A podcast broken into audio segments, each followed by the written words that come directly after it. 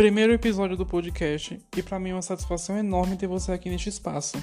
E hoje eu vou trazer para vocês algumas informações sobre o diabetes, esta patologia que está presente na vida de milhões de brasileiros e de outras pessoas mundo afora. Mas antes de dar início ao episódio, eu te convido a conhecer o Diabético T1 lá no Instagram. Por lá, todos os dias tem novas publicações, com informação, conteúdo e por que não um pouco de humor, né, minha gente? É essencial para a vida e para a saúde. Então procura lá, Diabético T1, segue, comenta, interage e vem conhecer um pouco da minha rotina. Então vamos ao episódio de hoje, conhecendo diabetes. O diabetes mellitus é uma doença do metabolismo da glicose, causada pela falta ou má absorção de insulina, hormônio produzido pelo pâncreas, cuja função é quebrar as moléculas de glicose para transformá-las em energia, a fim de que seja aproveitada por todas as células do organismo.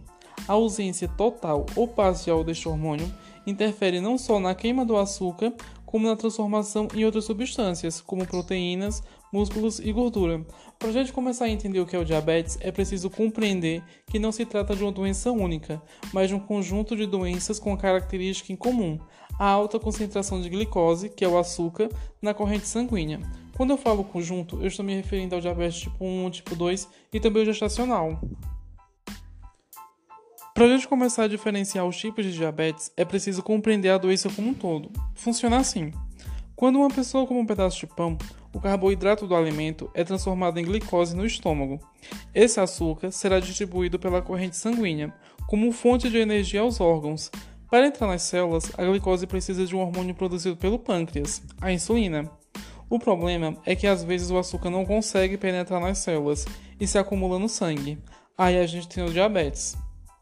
No caso do diabetes tipo 1, as células produtoras de insulina são destruídas pelo próprio organismo. Por isso, é uma doença autoimune.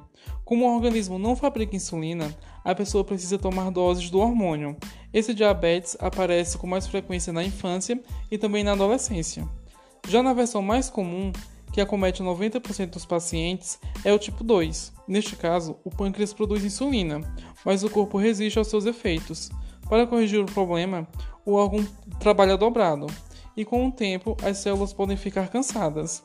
Seus fatores de riscos mais frequentes são a obesidade, o acúmulo de gordura na região abdominal, a hipertensão, o colesterol alto e também o histórico familiar.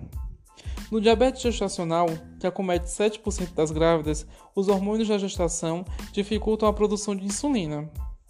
Acontece que os hormônios que são liberados pela placenta atrapalham esse processo e obrigam o pâncreas a trabalhar dobrado para manter os níveis de substância em ordem. Muitas vezes o esforço não é suficiente e sobra açúcar demais na corrente sanguínea.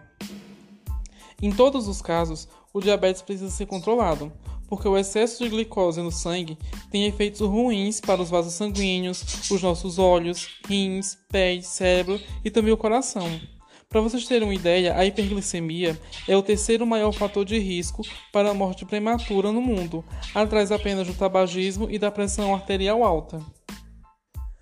Daí a gente já começa a compreender que o diabetes não é uma doença única, mas um conjunto de doenças com uma característica em comum: alta concentração de açúcar no sangue, que pode ser muito prejudicial para a nossa saúde quando não tratada.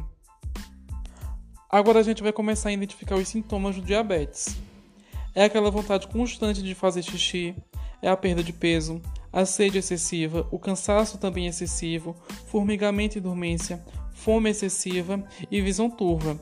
E outro fato também importante a ser considerado é aquela ferida que não cura. Se você cortou a unha, fez uma feridinha, ou se cortou de alguma forma e está tendo dificuldade de cicatrização, é um ponto importante a ser observado. Se você também, nesse quadro, já identificou o, algum dos outros sintomas. É sempre bom lembrar que o diabetes requer cuidado contínuo e um estilo de vida equilibrado. Ela não nos limita de, de elas não é... Ai meu Deus, desculpa, alergia. Ela não nos limita e não nos proíbe de fazer nada. Como em qualquer vida saudável, escolhas precisam ser feitas para garantir uma vida saudável e feliz.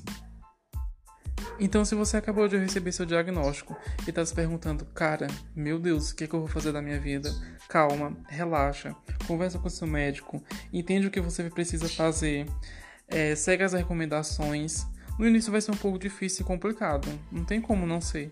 mas eu te garanto, vai dar tudo certo. E quando eu gravo vídeo pro meu canal no YouTube, eu sempre termino com uma frase: Conhecer o próprio corpo e como ele funciona faz toda a diferença. Eu acho que neste momento aqui no podcast também é super válido. Então se conheçam, mas antes de tudo, se cuidem e cuidem muito da saúde de vocês. Então, minha gente, esse foi o nosso primeiro podcast sobre diabetes. Desculpem, pelo amor de Deus, se em algum momento eu me embaralhei. Porque a gente sabe, né? Estreia, a gente sempre fica nervoso. Mas espero que daqui pra frente sempre melhorar, trazer conteúdo aqui no podcast, também no Instagram, como também no canal do YouTube. Então me procurem, comentem, mandem mensagem, que estamos por aqui.